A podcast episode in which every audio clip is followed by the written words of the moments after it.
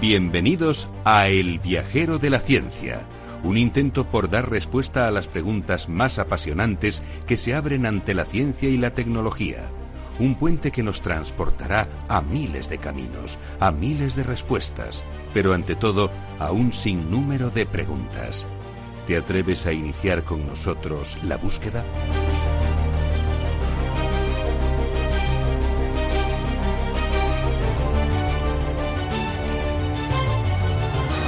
El viajero de la ciencia te invita a dejarte llevar por la curiosidad.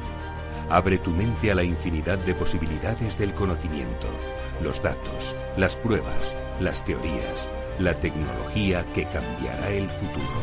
Todo cabe en un camino que se abre ante nosotros y nos despierta la necesidad de indagar en nuestro entorno y hasta en el último extremo del universo conocido.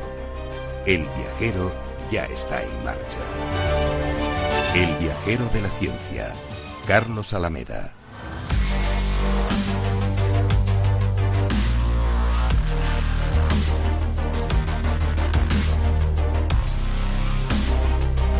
Hola, ¿qué tal queridos viajeros? Hoy en el viajero de la ciencia vamos a comenzar de un modo distinto. Después de tres meses nos adentramos en el mar, en las sensaciones placenteras que este nos genera.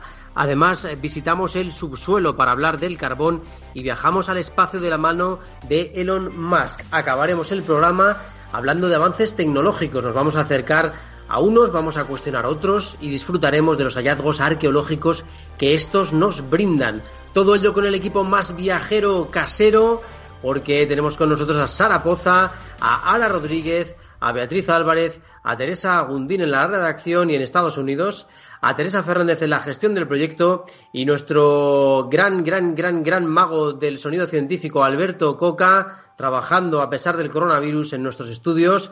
Y en la edición y al micrófono, vuestro viajero de la ciencia, Carlos Alameda. Repasamos ya lo más destacado esta semana en ciencia y tecnología.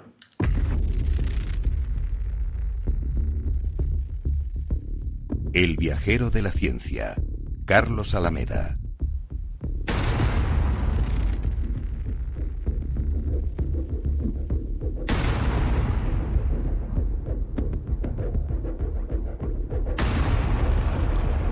Hallada la proteína clave que causa una inflamación mortal en la COVID-19.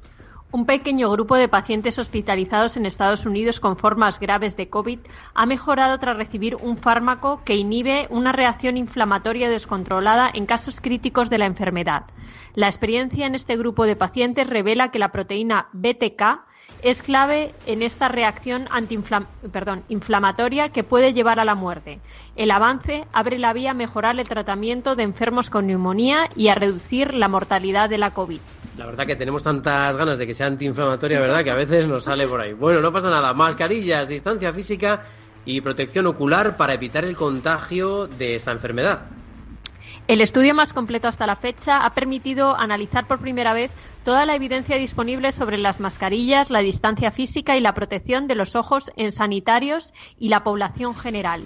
Los más de 172 estudios revisados muestran que estas medidas, aunque no ofrecen una protección completa, sí impiden la propagación del SARS-CoV-2 si se combinan con la higiene de manos. La arquitectura 3D del genoma humano es clave para la respuesta inflamatoria.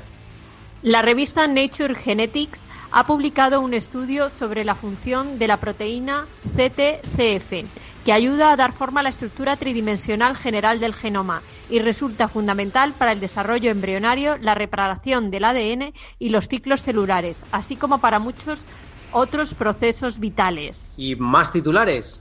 nuevo y revolucionario aliado en la lucha contra las mareas negras. El equipo de la Universidad de Illinois en Estados Unidos ha desarrollado una esponja inteligente y muy porosa que absorbe selectivamente el petróleo en el agua. Esta podría utilizarse para limpiar mareas negras de manera económica y eficiente sin dañar la vida marina. Después de extraer el petróleo de la esponja, puede ser utilizada docenas de veces sin perder su eficacia crean un dispositivo capaz de generar energía a partir de las sombras. Un grupo de científicos de la Universidad Nacional de Singapur ha encontrado una nueva forma de obtener energía a partir de la sombra.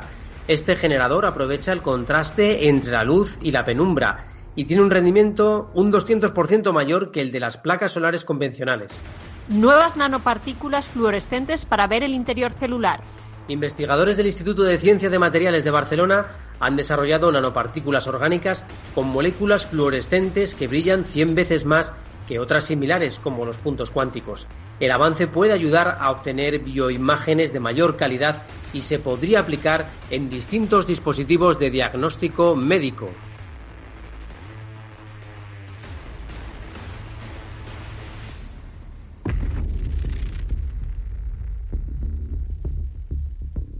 El viajero de la ciencia, Carlos Alameda.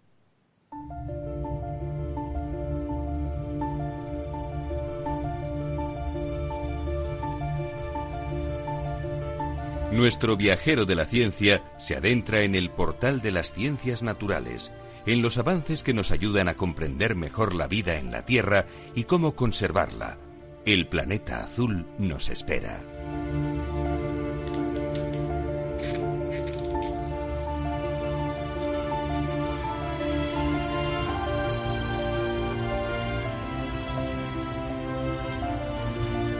Estamos ya en conexión con Sara Poza. ¿Qué tal, Sara? ¿Cómo estás? ¿Cómo llevas estos días de desescalada? Bueno, pues muy bien, tranquilitos. Ya sabéis que nosotros vamos a nuestro ritmo, pero, pero bien, poco a poco, sin olvidar las precauciones que tenemos que seguir manteniendo, pero volviendo a esta nueva normalidad a la que todavía no hemos llegado oficialmente. Efectivamente, Sara. Eh, además, hoy nos traes un tema relajante, un tema que nos quedamos con muchas ganas eh, el, otro, el anterior día de poder eh, disfrutarlo contigo. Nos encanta el mar, nos hace sentir bien, tiene beneficios psicológicos. El confinamiento ya se nos está haciendo un poquito largo, tenemos muchas ganas de ir a la playa a la piscina, al río, ¿verdad, Teresa? Que estábamos haciendo la tarjeta y nos ha encantado esa foto del mar, la hemos puesto ahí para presentarosla a vosotros. La verdad es que después de, tantos meses no tan grises, ver un poco de luz azul ha sido muy reconfortante. Muy reconfortante, efectivamente. Y esto además nos hace bajar la temperatura corporal en los meses de más calor, claro que sí, nos refresca y hace que mágicamente nos sintamos mejor. Yo creo que todos alguna vez cuando hemos estado en el mar hemos sentido esto, ¿verdad? Eh, Sara. Así es, además, como dices, Carlos, seguro que durante estos meses de confinamiento a todos se nos ha pasado en algún momento por la cabeza esas ganas ¿no? de, volver al mar, a darnos un chapuzón y, a reencontrarnos con, esa paz, con, esa sensación de, relax que, puede llegar a, transmitir y que tanto ha inspirado a poetas, a grandes literatos. digamos que ese magnetismo del mar siempre ha estado presente hasta el punto de bueno que hay expertos que que estudian acerca de ello intentando encontrar el porqué, ¿no? Eh, desde el punto de, vista de la psicología, pues hace referencia a, pues, a lo que comentabas, Carlos. Al final reúne unas características, eh, sobre todo lo relacionado con la naturaleza. nuestra sociedad, la importancia que tiene el mar está vinculada a esos momentos de relax porque vivimos en la ciudad y necesitamos escapar a esos lugares pero luego además las características propias del mar, eh, ese reflejo de, la luz, el arrullo de, esa corriente de esa corriente suave hace que nos sintamos especialmente bien. De hecho, hay expertos que sobre esa cuestión de ese movimiento suave de las olas podría recordarnos al, útero materno y sería el motivo por el que nos hace sentir tan bien en momentos determinados. Eh, como digo, son muchos los expertos y, científicos que andan dando vueltas a todo esto. Uno de ellos es Wallace James Nichols, que es investigador de la Academia de Ciencias de California, donde se encuentra, donde se encuentra nuestra querida Teresa. Bueno, pues eh, Wallace lo que ha hecho ha sido combinar los últimos estudios fijados de neurociencia, ecología, biología marina, junto con historias personales de atletas, científicos de primer nivel, militares, artistas, dando su opinión acerca del mar poco olvidado la filosofía, incluso ha metido poesía y bueno, ha conseguido todo un bestseller en, en Estados Unidos. Lo que va haciendo es ir desgranando las razones por las que la proximidad al océano pues puede mejorar el rendimiento, incrementar la calma, disminuir la ansiedad, aumentar el éxito profesional y aumentar la creatividad, como, como se ha visto en muchas ocasiones. Porque, ¿cuál es el efecto más directo, por así decirlo, que tiene sobre nuestro cerebro? Es, es muy fácil ponernos en situación. Eh, digamos que esa sensación de relax que decíamos, y salir de ese estado de, alerta eh, supone un gran beneficio para, nuestro cerebro. ¿Pero por qué salimos de ese estado de alerta? Pues fijaos, cuando estamos en el mar es, es muy fácil que no queden puntos ciegos. La, vista, al final, eh, tenemos un campo, un campo de visión enorme que hace que de manera inconsciente sepamos que no hay ningún peligro oculto en ningún punto. De manera que conseguimos relajarnos y rebajar ese estado de alerta. Además, eh, permite romper eh, ese contacto con la naturaleza. Hablamos del mar, pero también hablamos de entornos naturales, de, bosques, en los que, como decimos, se puede romper con esa rumiación, ese run run que tenemos en muchas ocasiones en, nuestro día a día y con el que nos vamos a la cama y diréis, ¿y por qué? ¿Por qué se puede romper con ello en entornos naturales como el mar o en los bosques? Bueno, pues son lugares en los que apenas encontramos elementos que puedan ser, interpretados como referencia a nuestra vida cotidiana. Entonces, de esta manera, nuestro pensamiento consigue desengancharse de esos pensamientos cotidianos, de esas obsesiones, ya que nada de lo que estamos viendo o tocando nos recuerda a nuestros problemas. Es un poco lo, que pasaría cuando estamos en esos entornos. Además, podemos decir que es, un, es un, bienestar de bajo coste. Al, final, la sensación, el relax, la calma, el ocio que nos da que nos dan los bosques, que nos da el mar, nos da el mar por, por suerte, eh, de momento no tiene precio. Como decíamos, además potencia la creatividad porque hace que determinadas áreas del, cerebro consigan rebajar los niveles de estrés y poder centrar la atención y poder enfocarnos directamente a una actividad en concreto y, desarrollarla de forma óptima. Así que todo apunta a que podemos irnos a, vivir frente al mar. Fíjate lo que nos dice Sara, te estaba escuchando con mucha atención nuestra, eh, nuestra viajera Rocío y nos dice, yo me siento muy relajada en contacto con la naturaleza y feliz y a gusto conmigo misma y no sé por qué.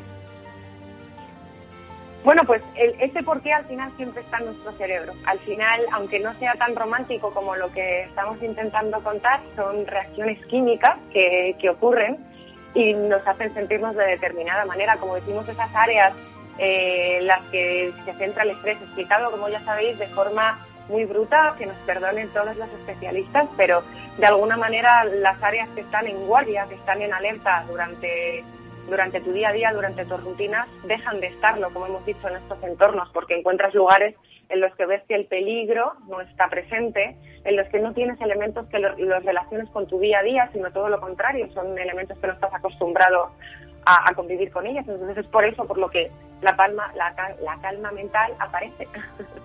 Fíjate, pues qué buenos sitios, ¿verdad? Para mm, meditar un poquito. Dedicar un ratito, no, podemos olvidar, no podemos pasar por alto eh, la importancia de cuidar todos estos entornos. Eh, tristemente llevamos viendo ya muchas semanas cómo mascarillas, guantes están llegando a los océanos y ya sabemos que nada de nada de este disfrute será posible si nos hagamos todo esto. Así que, por favor, ya sabemos que nuestros oyentes son súper responsables y están súper comprometidos con el medio, pero que se lo digan a todos, todos, todos los que conozcan, al contenedor gris, por si alguien duda. Oye, pues sí, muy bien, porque era algo que queríamos comentar y gracias Sara por haberlo sacado, porque es verdad que estamos viendo cada vez más mascarillas, más guantes en los océanos, en los mares, incluso en los, eh, en los lagos, y bueno, y es por nuestra falta de ciudadanía y de civismo. Así es, así que bueno, intentemos cuidarnos, por todos. Por todos, efectivamente, Sara. Oye, pues Sara, muchísimas gracias y no vamos a dejar de hablar de ecologismo, ¿eh? porque vamos a hablar del carbón ahora, en un momentito.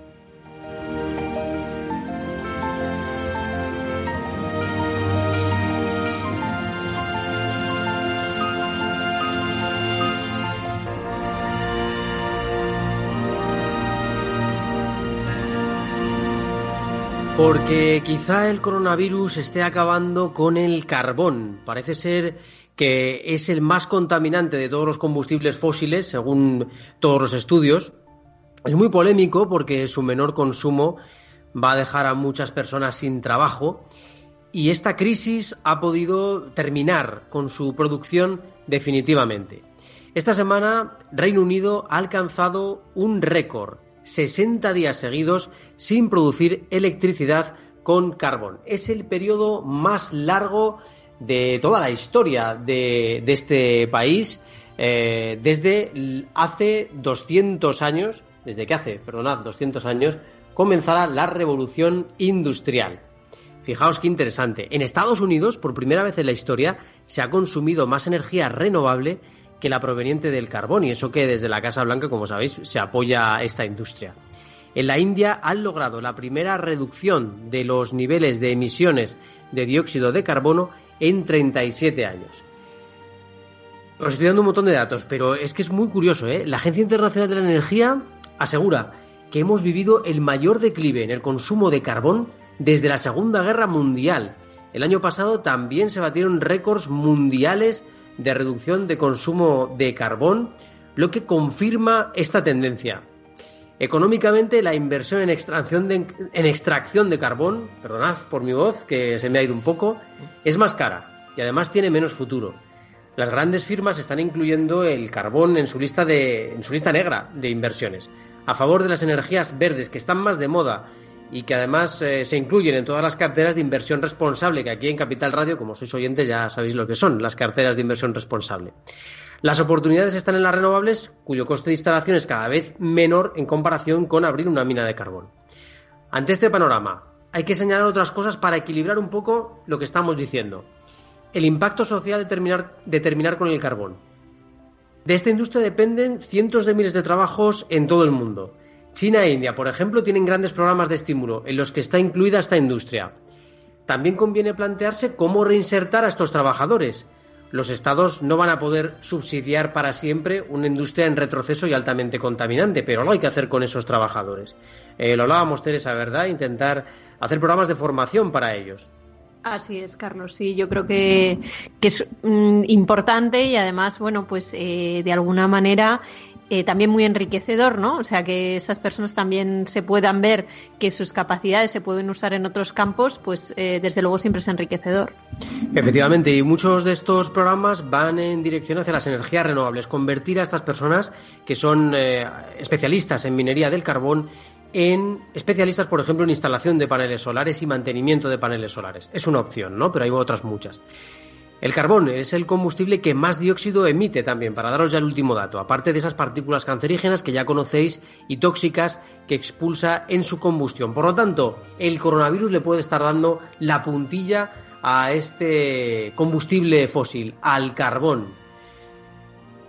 Y combustible, pero, pero mucho, ¿eh? pero mucho, ha gastado Elon Musk con su cohete. Lo que pasa es que estamos emocionados porque cada vez eh, nos eh, lleva a mayores distancias, a mayores alturas, este gran inventor Elon Musk. Y nuestra especialista en Elon Musk, cómo no, es Ara Rodríguez y en un momentito abrimos el portal del espacio con ella.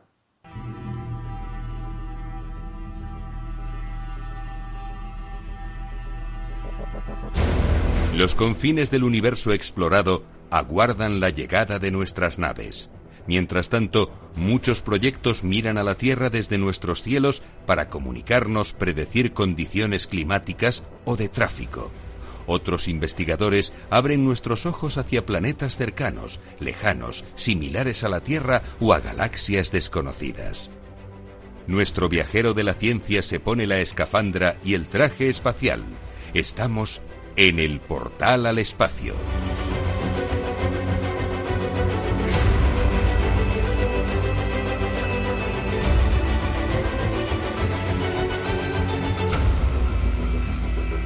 Estamos efectivamente ya con Ara Rodríguez. ¿Qué tal, Ara? ¿Cómo estás? Hola, ¿qué tal, viajeros? Voy a empezar a pedir a Elon un patrocinio de la sección porque hablamos con él de él todas las semanas, o al menos que nos invite a, una, a un lanzamiento de algún Falcon y lo cubrimos desde allí porque porque esto ya no está pareciendo bien, ¿eh? es ya sección Elon más.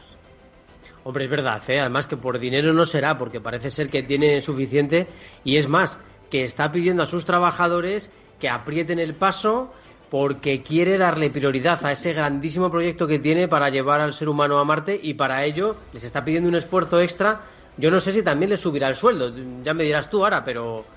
Probablemente no, de hecho Elon Musk y sus empresas eh, son popularmente conocidas por, no vamos a decir explotar, pero sí exigir en exceso a sus trabajadores y no compensárselos de, alguna manera. De hecho, hace unas semanas con el tema de, de la, del coronavirus eh, obligó casi por, por carta y mandando a alguien a su casa que sus empleados fuesen a, a trabajar. O sea, básicamente les dijo que volvían a la fábrica o algunos se arriesgaba a ser despedido. Eh, pues bueno, eh, no, no, es que sea conocido por sus buenas condiciones de trabajo, sin muchas oportunidades de aprender mucho, pero, pero sí que la gente sale bastante escaldada de, de las fábricas y filas de, de SpaceX o de, de Tesla, eh, que es su otra empresa. Pero bueno, en este caso vamos a hablar de, de los cohetes y de, de del Falcon, eh, que bueno, pues están dando, dando, muchas noticias estas semanas y es que desde el éxito que tuvo hace dos semanas, poquito más, eh, con el lanzamiento del Falcon 9 eh, hacia para mandar a la Crew Dragon a la Estación Espacial Internacional, pues eh, Elon Musk está muy contento. También porque cuatro días después volvió a lanzar el Falcon 9, que, que fue capaz de, de recoger, eh, para lanzar otra otra tanda de satélites, de satélites, de Starship, eh, y bueno, pues ahora se ha emocionado. Y se ha emocionado y dice que todos sus empleados tienen que, que bueno, tienen que ponerse eh, las pilas para eh, el siguiente proyecto. El siguiente proyecto que es el de Starship, no confundir con el de los satélites, porque eh, dice que hay que ponerse las pilas con esto y eh, avanzar el proyecto lo antes posible. ¿Qué es Starship? el, el otro proyecto de Elon Musk.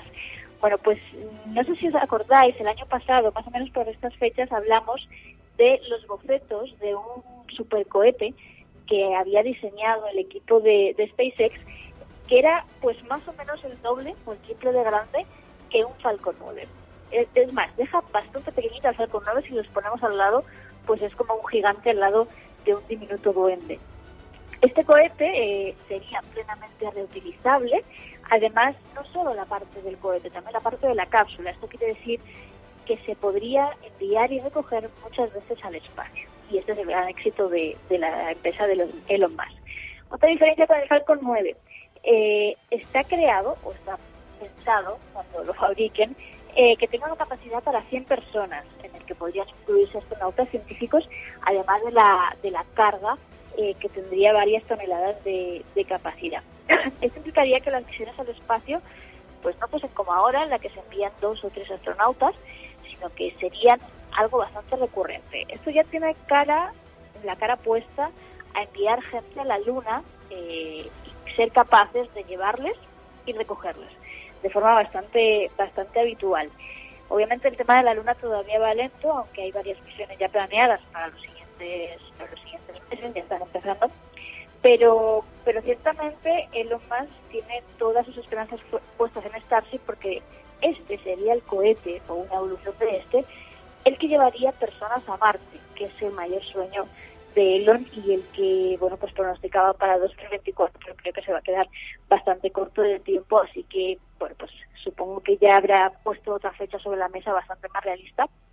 Eh, y habrá puesto ya la Luna, eh, probablemente para 2024, eh, como objetivo de su cohete Starship. Así que bueno, mmm, ya ha dicho que, que, todo el esfuerzo de la compañía se va a volcar en la fabricación de este cohete. De hecho, los que estaban en el Falcon 9 se les ha derivado ya al proyecto Starship para que al menos en septiembre ya tengan un primer prototipo ya factible de este cohete y, y puedan seguir avanzando y lanzarlo lo antes posible. No sabemos dónde lo van a lanzar, que ese es un tema importante, pero, pero bueno, ahí, ahí va el camino de, de Elon Musk con su, con su pequeño Starship, por decirlo de alguna manera. Bueno, la verdad es que eh, nos encantan, nos encantan los planes. Yo creo que todo el mundo está deseando que lleguemos cuanto antes a, a Marte, a la Luna. Sobre y... todo Elon. Sobre todo Elon, el hombre. Sobre todo Elon, sobre todo Elon, sí, efectivamente. Aunque creo que, que lo más cercano ahora mismo es la, es la Luna. Y bueno, si funcionase Starship, y, fuese factible quedarlo en, en, unos cuantos años, sería interesante porque mandar 100 personas eh, de, en una tanda a, a, la Luna, pues hombre, sería mucho más económico que enviar muchísimos cohetes de, de uno en uno. Pero bueno, es Elon. Así que las fechas que ponen sobre la mesa hay que tomarlas un poco por, de, por pinzas, eh, porque realista ya ha demostrado que muchas veces no, no es, gran soñador, pero, pero como gran soñador que es, eh, pues a veces se le va la cabeza. Bueno, la verdad es que estamos encantados con que, con que vaya así, con que siga trabajando en este punto, en, en tantas cosas que nos gustan y que nos apasionan de los proyectos de, Elon Musk. Y bueno, pues eh, la verdad que esperamos que, tenga mucho éxito. Y bueno, ahora, y una cosa importante también, que es que por fin alguien piensa en el espacio, en el reciclaje, ¿no? De esos cohetes que tanto cuestan y que tanto combustible gastan. De hecho, es, es fue la idea de crear SpaceX hace, hace ya unos cuantos años, que para Elon Musk, al igual que los Tesla, están pensados porque eh, para no usar coches de combustión, eh, por aquello del ecologismo y qué planeta le vamos a dejar a nuestros descendientes, la idea de, SpaceX era básicamente la misma. El, el, espacio, la carrera espacial gasta millones y millones de, de dólares en fabricar cohetes, en combustible, y todo eso era una vez una vez usado se iba a la basura. Y él decía que eso no podía ser posible que si queríamos tener una verdadera carrera espacial tenía que ser una carrera en la que se pudiese reutilizar lo máximo posible. Y con esa idea partió SpaceX y ha sido muy ambicioso le dijeron que era imposible pero mirad por dónde que, que ha tenido bastante razón y ahora de hecho es el proveedor principal de tecnología de la NASA en contra de, Rusia. Así que, que, bueno, pues ahí está. Le, dijeron lo mismo con los Tesla, que iba a ser imposible crear un coche eléctrico al estilo que él, que, él creía y con la capacidad que él tenía pensado, pero también ha sido posible. Así que yo creo que le deberían dejar de decir a Elon Musk que es imposible lo que quiere, simplemente que tenga fechas realistas sobre la mesa. ¿Cuántas cosas nos dicen, verdad, que son imposibles y realmente se consiguen finalmente eh, en el último momento a veces? Y de las formas eh, más imaginativas y sobre todo con un esfuerzo enorme de mucha gente en esa parte del iceberg que no vemos. Pues nada, Ara, muchísimas gracias por habernos traído esta última hora, como siempre, del portal al espacio esperemos que la semana que viene cambiemos de tema, porque, ya, ya hemos hablado mucho de eso. Bueno, como estamos hoy como de vacaciones, ¿sabes? Hablando un poquito del coronavirus, pues mira, genial. Así hablamos un poco del espacio y se nos va un poco la cabeza a otras latitudes. Pues muchísimas gracias, Ara Rodríguez. Nos vamos ya al portal a la tecnología.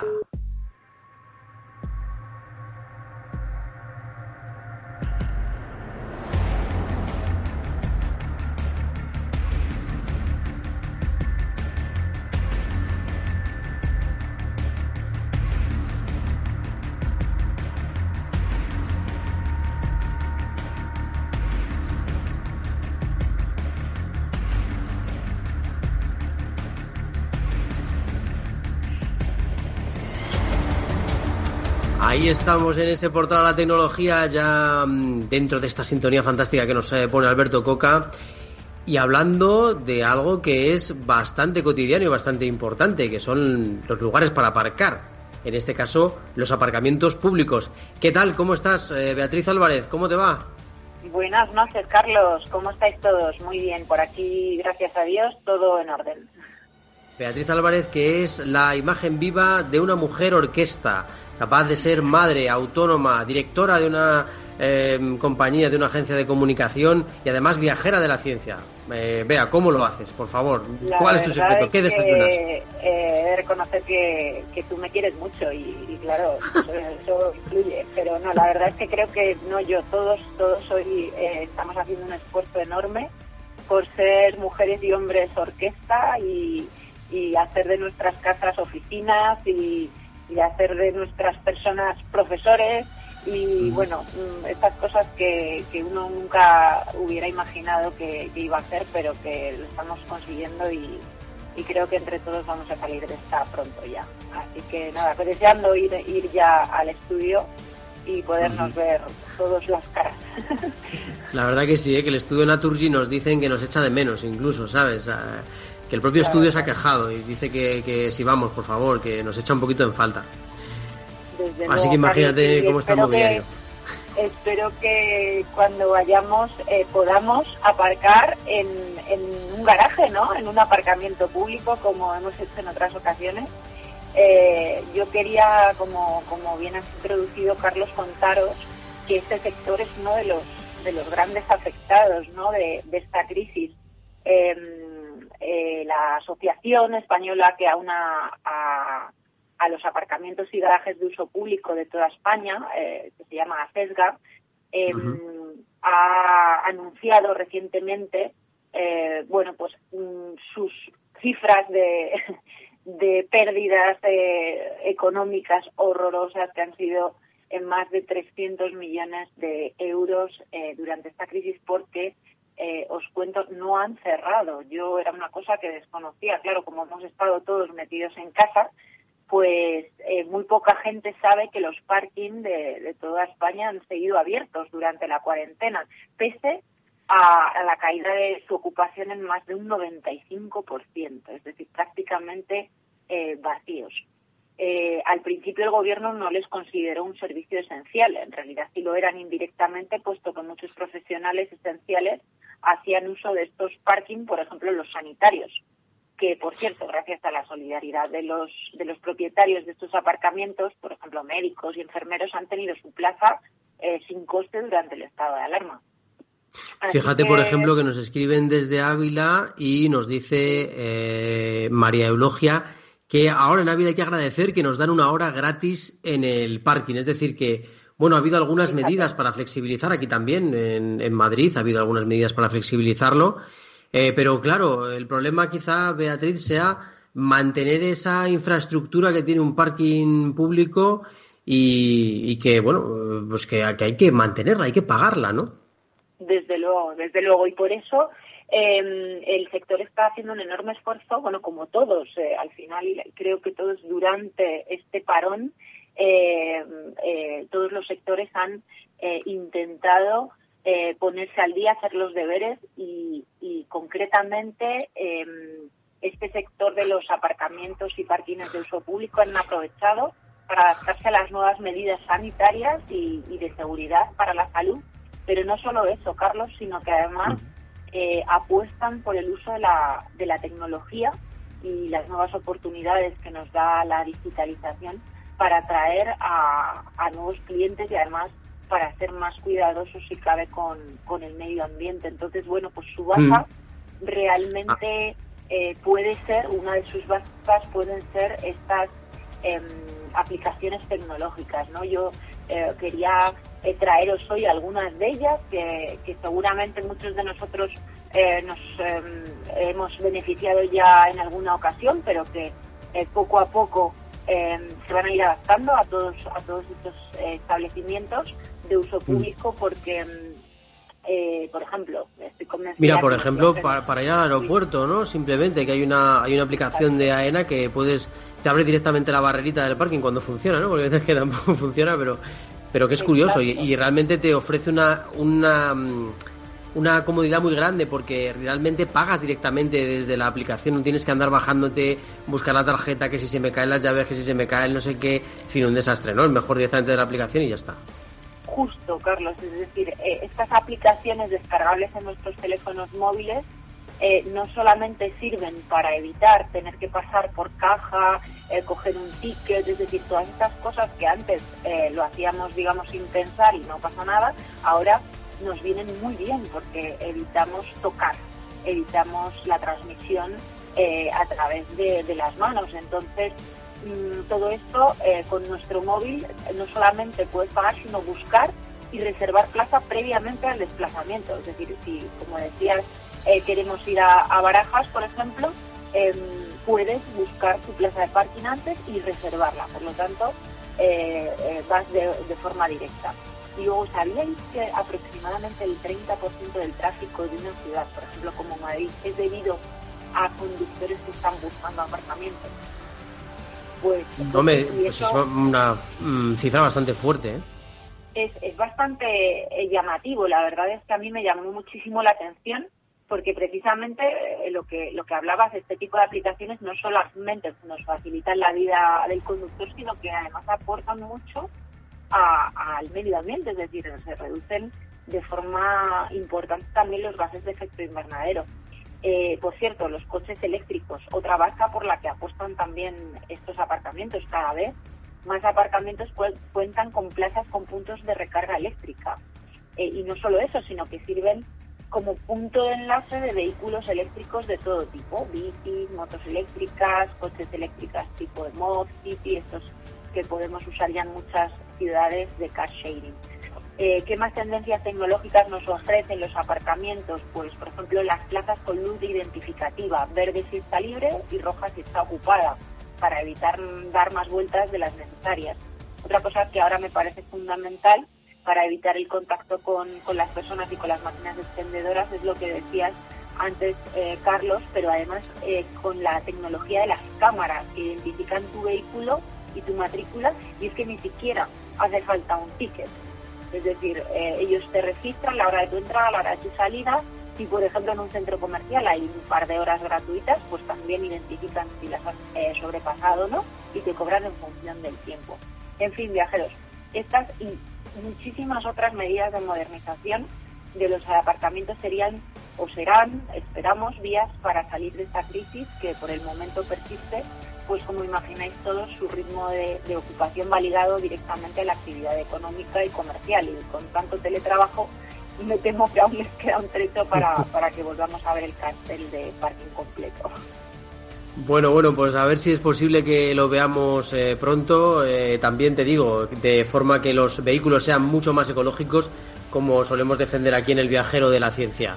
Pues muchísimas gracias Beatriz por habernos contado estas últimas novedades de algo que es muy útil y que la verdad que es muy práctico, que son los parking, los, las zonas de aparcamiento. Muchísimas gracias a vosotros. Buenas noches a todos. Un abrazo. Pues, un abrazo muy fuerte también para ti, Beatriz Álvarez. Como os digo, eh, la verdad es que se está multiplicando, eh, Beatriz, en muchos frentes.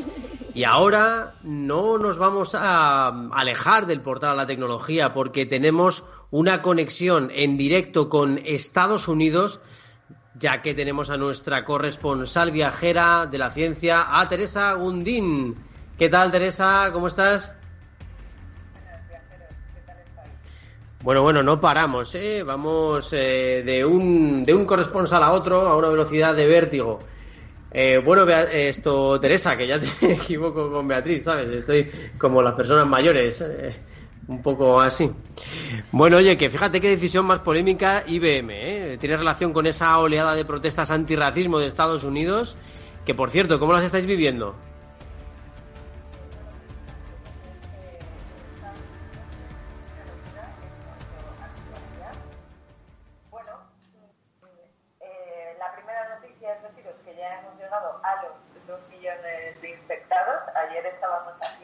la proporción de, los 300 millones de personas que hay en Estados Unidos y bueno, pues es un 0,75 de la población que ya está que ya está ya está infectada. Y bueno, y en pleno debate racial por la muerte del afroamericano George Floyd, eh, a manos de la gente de policía, pues el director general de IBM, que es el gigante tecnológico estadounidense, ha aprovechado para que la empresa dejará de vender servicios de reconocimiento facial y ha pedido un diálogo nacional acerca de si debe utilizarse en absoluto en Estados Unidos. Em, justo os digo que ha aprovechado este momento eh, con toda la polémica del racismo, porque eh, para, para actualizaros un poco, eh, reconocimiento facial es una tecnología que se utiliza con inteligencia artificial que permite identificar el rostro de una persona con gran precisión y que, como sabéis, se ha empleado en los últimos años, sobre todo en nuestros teléfonos móviles. De hecho, en los últimos iPhones, por ejemplo, ya no hay botón de desbloqueo y solo existe el, Face ID que se llama y un dato curioso es que no funciona con mascarilla. Que esto también sí, es verdad facial y está siendo un desafío para los algoritmos porque ahora están teniendo que eh, reentrenarlos, volver a entrenarlos, para que eh, pueda identificar rostros con mascarillas. Em, sin embargo, Estados Unidos no está a la cabeza de esta tecnología. Rusia y China encabezan este uso de la tecnología. ¿Por qué? Porque sus normas de privacidad son más laxas y hay mayor acercamiento social a la vigilancia. De hecho, China está construyendo una especie de gran hermano con un sistema de 170 millones de cámaras para seguir a las personas que van por la calle, identificar a las que sean eh, eh, posibles delincuentes y registrar además su comportamiento. Entonces, esto es eh, muy, muy, muy peligroso. De hecho, organizaciones defensoras de la privacidad están protestando precisamente por este uso, aduciendo que es un sistema demasiado invasivo. Algunas eh, ciudades estadounidenses, como es el caso de San Francisco y San Diego, ya sabéis, California es un poco la parte de, libertad de Estados Unidos, han prohibido el uso de la tecnología de reconocimiento facial en actividades de seguridad pública, alegando que presenta limitaciones y promueven posibles perjuicios contra las minorías étnicas. Entonces, por recapitular un poco lo que os estoy contando, ¿cuáles son, ¿cuál es el debate y los peligros del reconocimiento facial? El principal es el derecho a la privacidad. Entonces, como sabéis, es una clara invasión a la privacidad y como dato curioso, no sé si os acordáis que a principios de enero en Facebook se viralizó el 10 Year Challenge, que desafiaba a las personas a publicar una fotografía de hace 10 años con una más reciente. Es verdad, fue muy polémico, ¿verdad?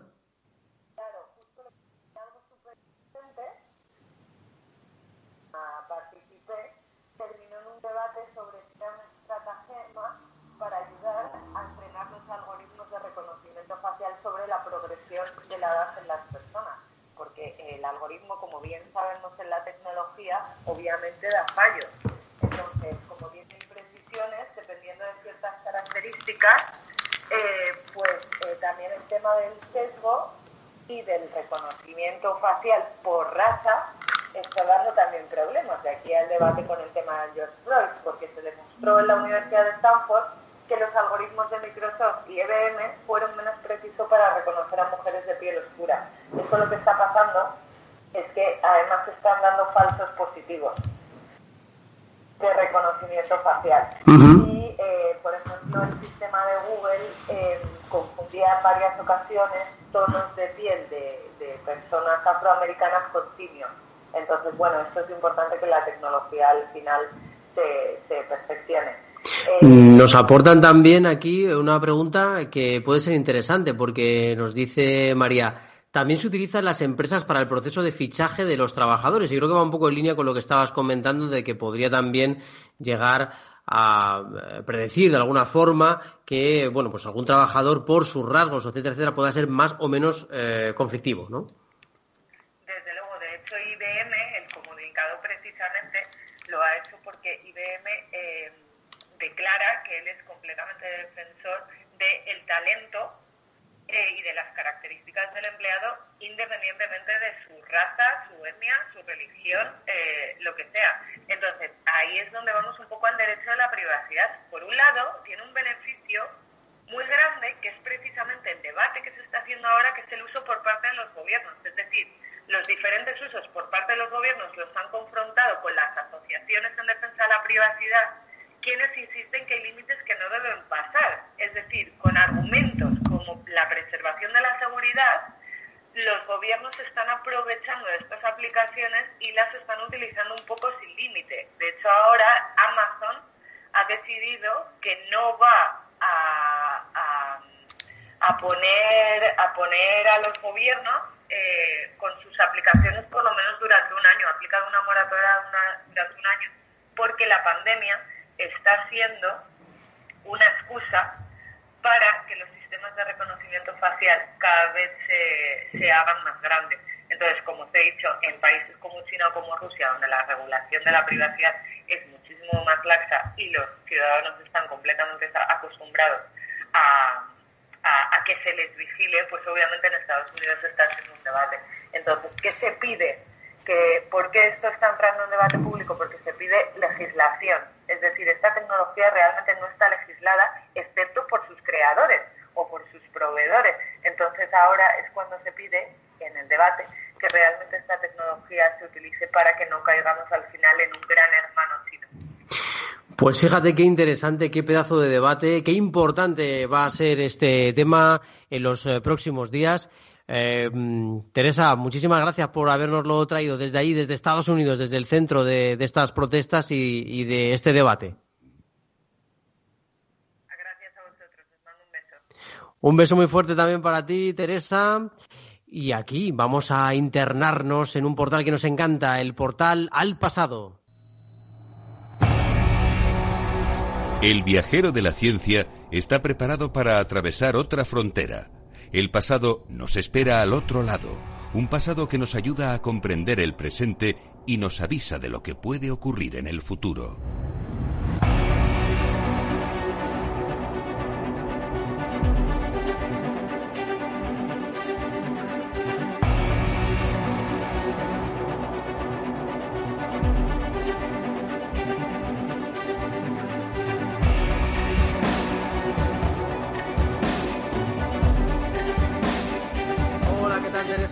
¿Cómo estás? Pues nada, muy bien, Carlos. Aquí, aquí estamos, de nuevo con la arqueología, haciendo una visita.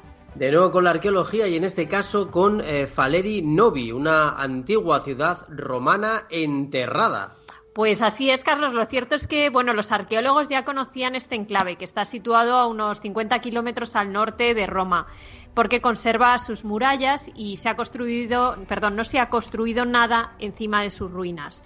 Ahora eh, la novedad es que se ha podido conocer en profundidad cómo era sin necesidad eh, de hacer ninguna excavación. Un equipo de científicos de las universidades de Cambridge y de Gante han trazado por primera vez el mapa completo de la ciudad romana utilizando exclusivamente un avanzado radar de penetración en el suelo, conocido por sus siglas en inglés GPR, Ground Penetrating Radar, y bueno, pues vamos a hablar un poco de esta tecnología, ¿no? Que permite eh, mirar lo que hay a diferentes profundidades, de modo que se puede estudiar la evolución del asentamiento a lo largo de los siglos. A mí me recuerda un poco a la tecnología LIDAR con la que hemos hablado también eh, con Alberto Corbi, pero imagino que tiene sus especificidades. Eh, sí, de hecho, volveremos, si nos da tiempo, hablamos hoy un poquito de la LIDAR y si no, pues en otro momento, porque eh, pues ha habido novedades también en ese sentido. Y bueno, pues esta tecnología de GPR se usa en arqueología desde hace más de 20 años, pero la diferencia ahora es la intensidad eh, de los muestreos que ofrecen imágenes con una resolución increíblemente alta. Entonces, obviamente todo esto es posible porque eh, este sistema va acompañado pues, de múltiples eh, antenas, de topografía de alta precisión y computación inteligente. Vaya una mezcla más impresionante, ¿no? Para hacer esta exploración. Pues sí, básicamente lo que hacen es que el equipo se instala en un vehículo terrestre similar a un quad y va barriendo las hectáreas de terreno donde se encuentran los enclaves.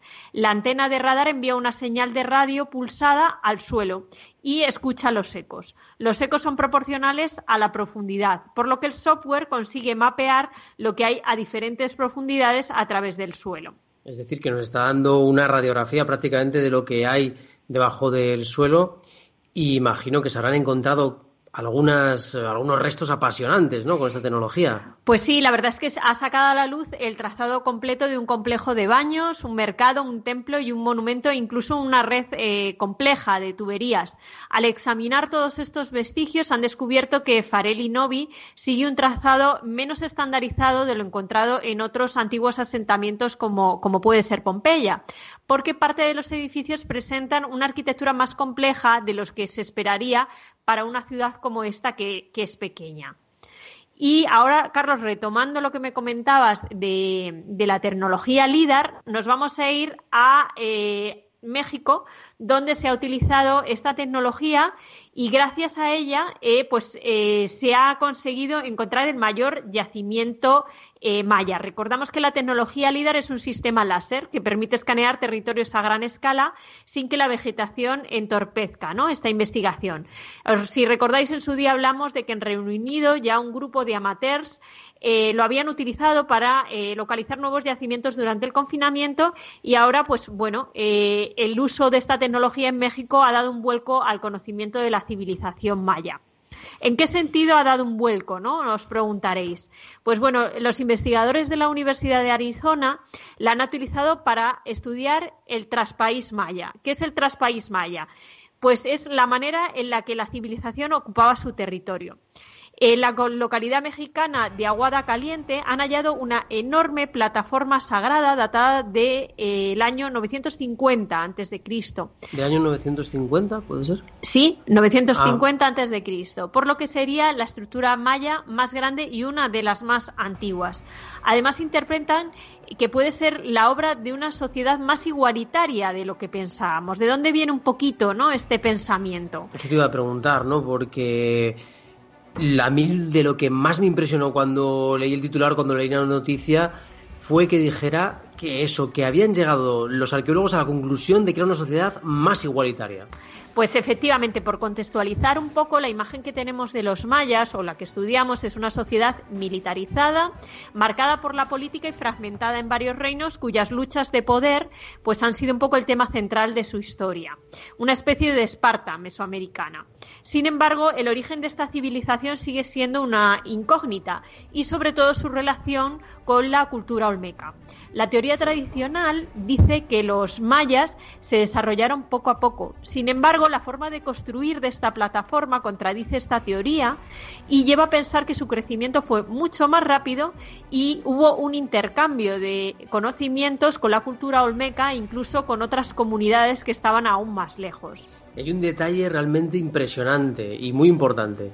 Efectivamente, que es eh, básicamente el que explica lo que tú hablabas de que es una sociedad menos jerarquizada y es que no se han encontrado representaciones ornamentales de poder, que sí que las hay en otros observatorios olmecas de la misma época.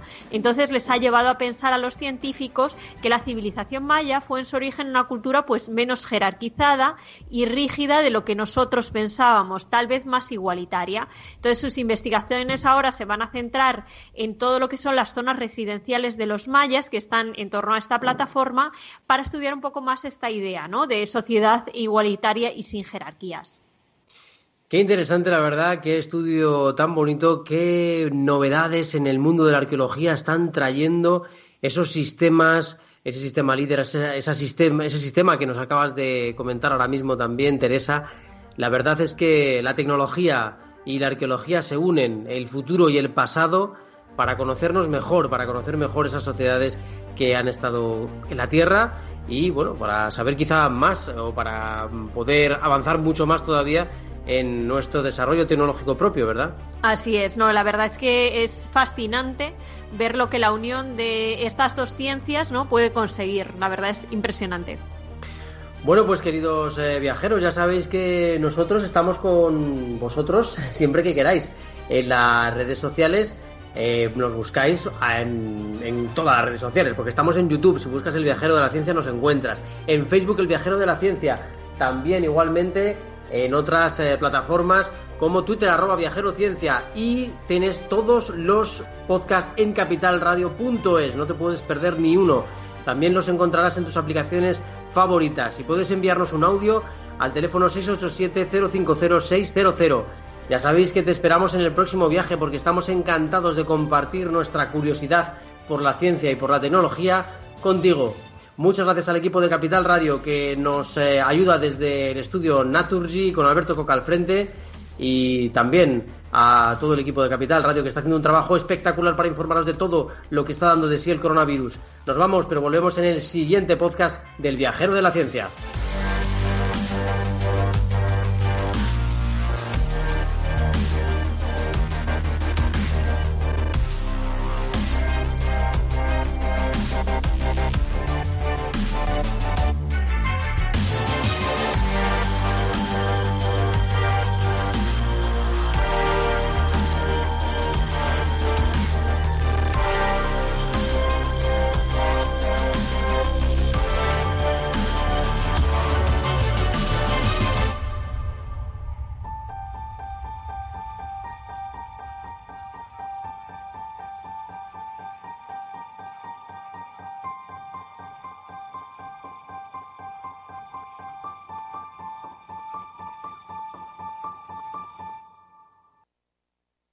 Abuelo.